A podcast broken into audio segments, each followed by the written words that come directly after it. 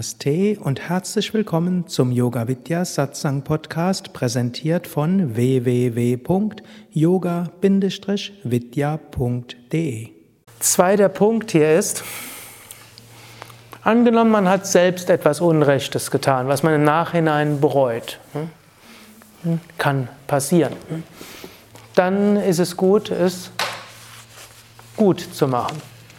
Wenn möglich mit dem gleichen Menschen, wenn das nicht möglich ist, dann, denn manchmal wird das dann eher als aufdringlich empfunden, dann gegenüber einem anderen Menschen oder eben man spendet etwas oder engagiert sich in irgendeiner gemeinnützigen Organisation, Initiative, die gegen die sich bemüht, solchen Menschen zu helfen, denen man irgendwie nichts Gutes angetan hat.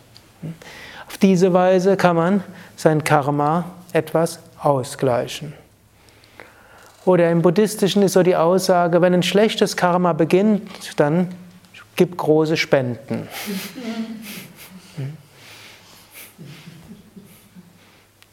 Ob das jetzt für die Klöster egoistisch war, mag dahingestellt sein. Aber vom karmischen Konzept her könnte da etwas dran sein. Das nächste Konzept ist aber noch mal wichtiger. Das ist, wenn man selbst etwas nach bestem Wissen und Gewissen getan hat, letztlich um etwas Gutes zu bewirken, dann kriegt man kein schlechtes Karma, selbst wenn man etwas, wenn es nachher schief gegangen ist und man jemand anders ja, irgendwo in Schaden gebracht hat. Dort ist dann eben letztlich das Vertrauen, ich habe nach bestem Wissen und Gewissen gehandelt, dabei ist etwas passiert, was unschön ist, aber letztlich, ich war dann ein Instrument in den Händen des Karmas des, der anderen. Aber wichtig ist, dass man es nach bestem Wissen und Gewissen getan hat und nicht, um jemand anders zu schaden.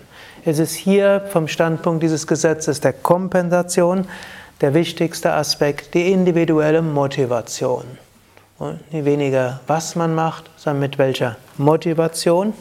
Natürlich aus der Motivation versucht man natürlich auch geschickt zu handeln.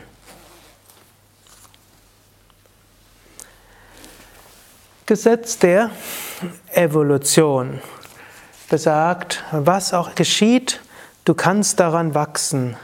Du hast Aufgaben und du hast die Fähigkeiten, die Aufgabe so zu erledigen, wie sie zu erfüllen ist. Und im Sinne von Evolution kann man dann eben auch fragen, hm,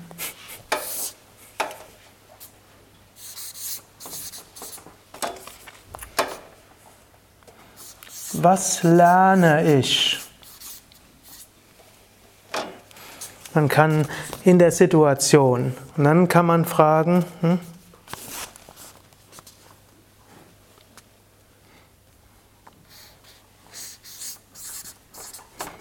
was ist die Aufgabe?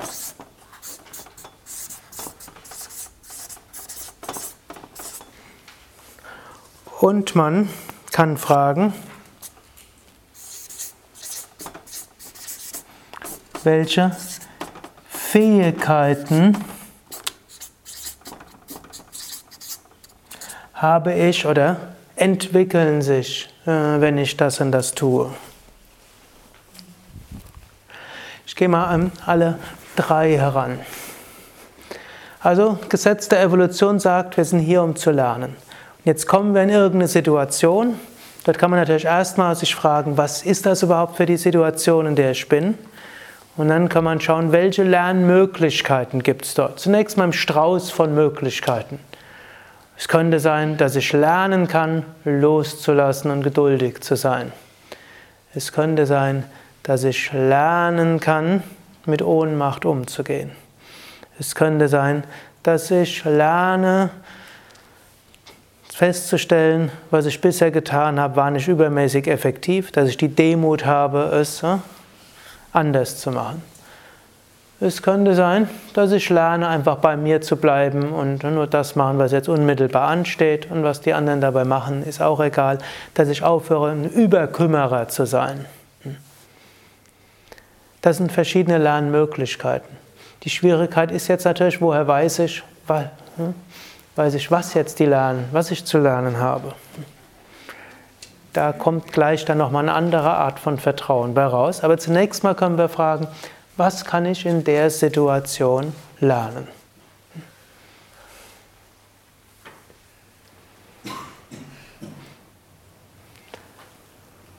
Dann, wenn wir überlegen, was kann ich lernen, dann ist die nächste Frage auch, was ist jetzt die Aufgabe, die ich zu tun habe? hängt eng zusammen damit. Und dann kann man noch überlegen, und welche Fähigkeiten habe ich entweder oder sollte ich dabei entwickeln?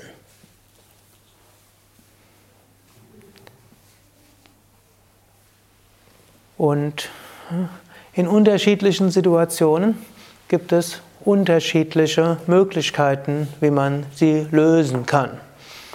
Ich gebe so ein Beispiel.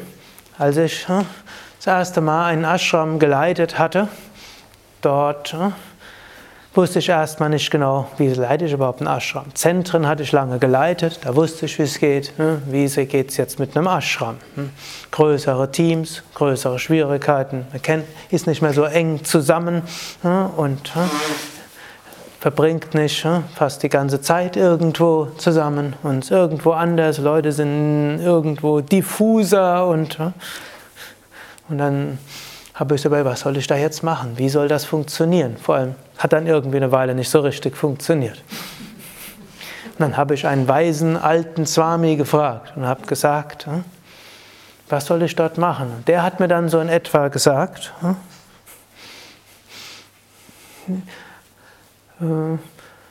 Deine Aufgabe ist, mit allen Menschen zu reden und zu sprechen. Du solltest eigentlich nichts tun. So, geh einfach raus, sprich mit jedem etwas und dann geh zum nächsten und dann sprich dort. Du solltest mit, jeden Tag mit jedem Menschen so eine Viertelstunde sprechen und so vorbeigehen. So leitet man einen Ashram.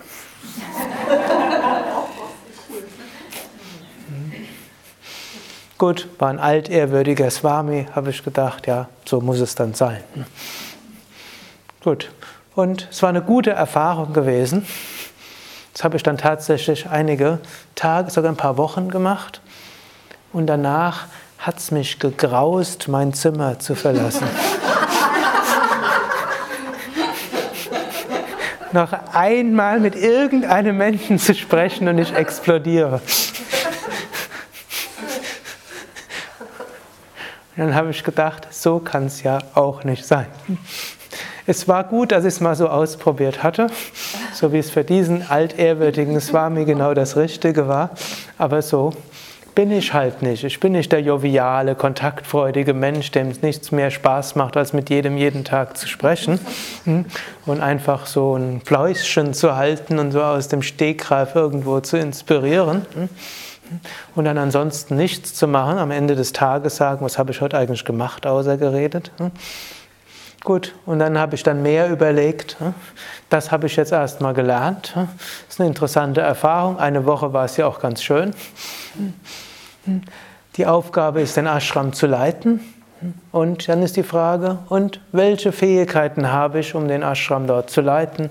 Und dann habe ich es dann ein bisschen anders gemacht. Dann habe ich dann mehr regelmäßige Einzelgespräche mit den leitenden Menschen dort gemacht, zu festen Terminen hm, und habe dann hm, zum anderen, wenn ich gefühlt habe, ich will mit jemand sprechen, habe ich mitgesprochen. Jeder kann sich darauf verlassen, wenn ich mit jemand spreche, dann hm, will ich das auch. Ansonsten spreche ich nicht. Es gibt keinen Grund, weshalb ich mit irgendjemandem sprechen müsste. Ich kann auch einfach Nein sagen oder noch besser meiner Assistentin sagen keine Zeit. Wobei ich häufiger heutzutage sprechen will mit Aspiranten, als Zeit zu haben. Also das jetzt als ein Beispiel, dann habe ich halt festgestellt, wie ist, wie ist eine Ashram-Leitung mir gemäß, welche Fähigkeiten habe ich und welche kann ich in mir entwickeln. Und dann habe ich festgestellt, ja, hm, das, so kann ich das machen. Und so könnt ihr selbst überlegen, die Aufgabe, die ich habe, wie kann ich die mit meinen Fähigkeiten bewältigen. Und hier gibt es eine weitere, gibt noch mehrere weitere Aussagen im Karma. Die eine, eine weitere Aussage ist, Wir können uns nicht für etwas entscheiden, wofür kein Karma da ist. Ich wiederhole es nochmal. Wir können uns nicht für etwas entscheiden, für das kein Karma da ist. Mit anderen Worten, wir können uns nicht falsch entscheiden, solange unsere Entscheidung nach ethischen Gesichtspunkten getroffen ist. Natürlich ist es falsch zu überlegen, also angenommen man überlegt, den Mensch mag ich nicht, soll ich ihn erschießen oder nicht?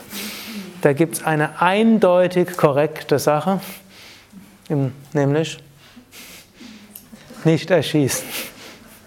Das könnte eine Ausnahme sein, angenommen, das ist ein Geiselnehmer, der hat gerade 20 Schulkinder in seiner Gewalt und beginnt, hm, das Maschinengewehr zu entsichern, dann kann es die richtige Entscheidung sein, diesen gewaltsam zu stoppen. Aber jetzt nur, weil man jemanden nicht mag, es gibt eine ethisch klar korrekte Entscheidung. Und ethisch klar korrekte Entscheidungen gibt es in vielerlei Hinsicht.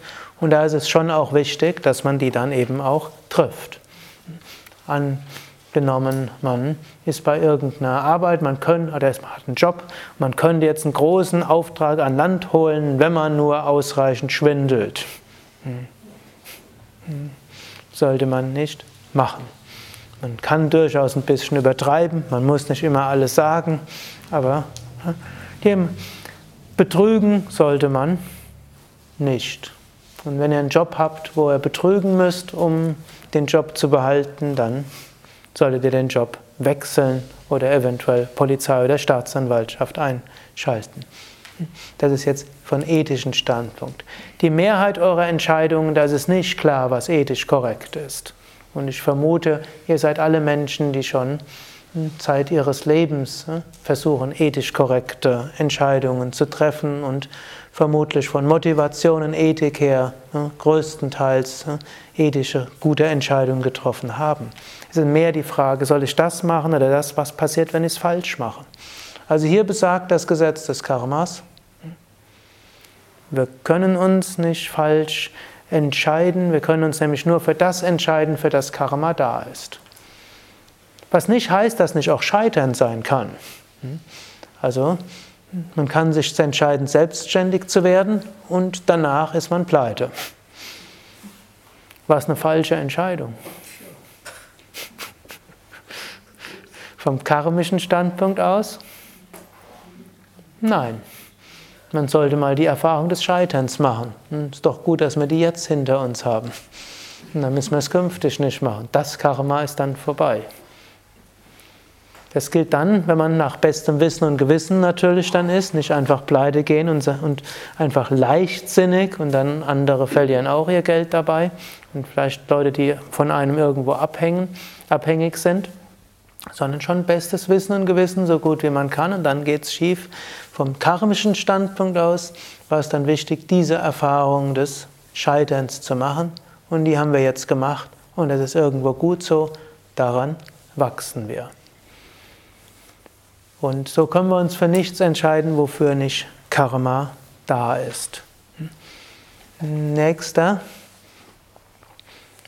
Aspekt dort ist auch, ein nächster Aspekt ist auch, wir sind der richtige Mensch am richtigen Platz. Und so eine Geschichte, die ich häufig erzähle, manche mögen die Personen schon mal gehört haben, manche mögen das in einem meiner Podcasts gehört haben.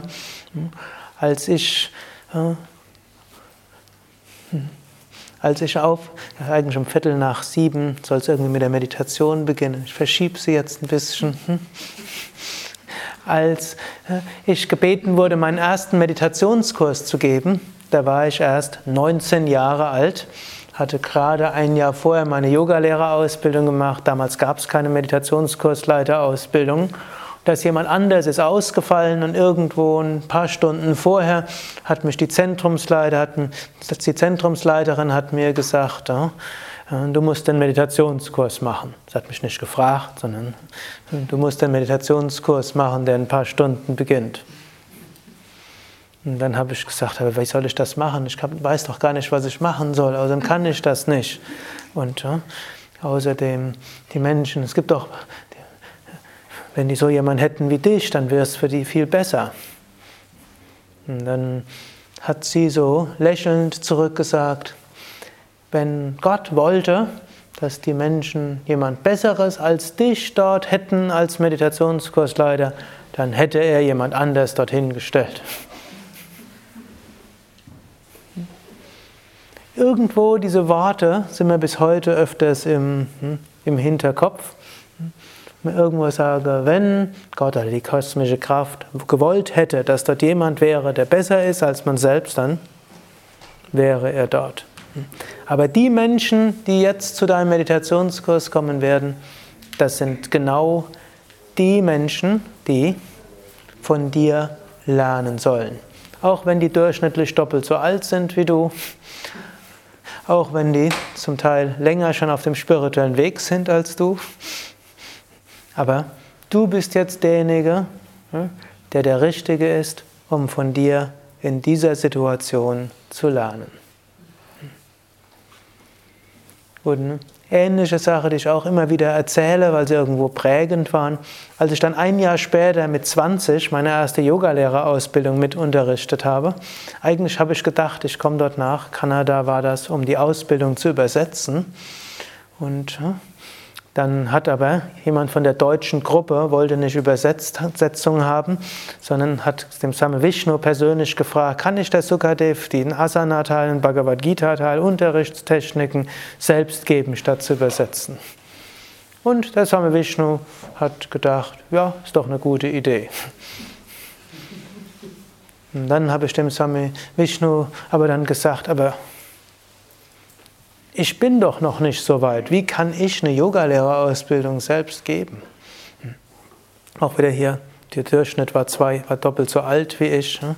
Mein eigener älterer Bruder war dabei, hm. noch ein paar andere auch.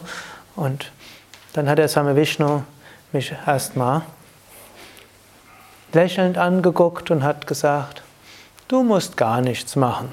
Swami Shivananda wird durch deinen Körper und Geist wirken. Dann hat er mich streng angeguckt und hat gesagt, wenn du irgendwann denkst, dass du reif bist, eine Yogalehrerausbildung zu geben, then you lost it. Dann hat er mich tief angeguckt. Remember that always. Erinnere das immer. Und dann habe ich Körper und Geist zur Verfügung gestellt und irgendwie hm, ist es dann gut gegangen.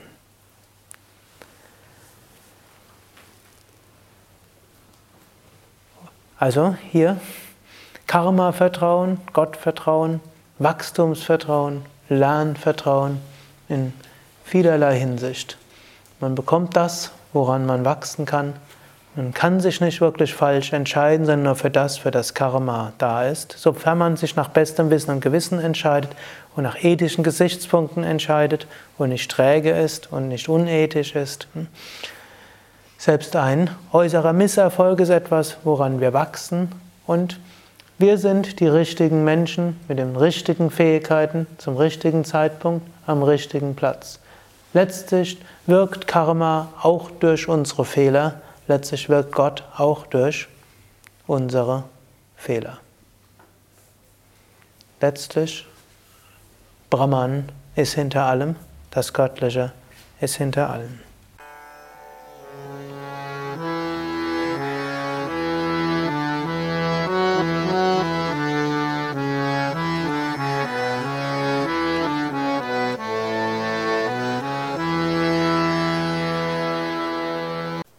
Dies war also die aktuelle Ausgabe des Yoga Vidya Satsang Podcasts, präsentiert von www.yoga-vidya.de